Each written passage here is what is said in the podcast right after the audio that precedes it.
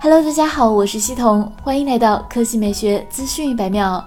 一份最新的报告显示，LG 暂停了与苹果公司关于在韩国地区 LG 实体店出售 iPhone 的计划。LG 于今年六月宣布正式退出智能手机业务，随后便考虑与苹果公司进行谈判。LG 此举引发了中小经销商以及部分消费者的反对。LG 目前仅表示暂停计划，具体的恢复时间还未知。不仅如此，三星公司也担心 LG 与苹果的潜在合作关系，因为这会威胁到其在韩国市场的领导地位。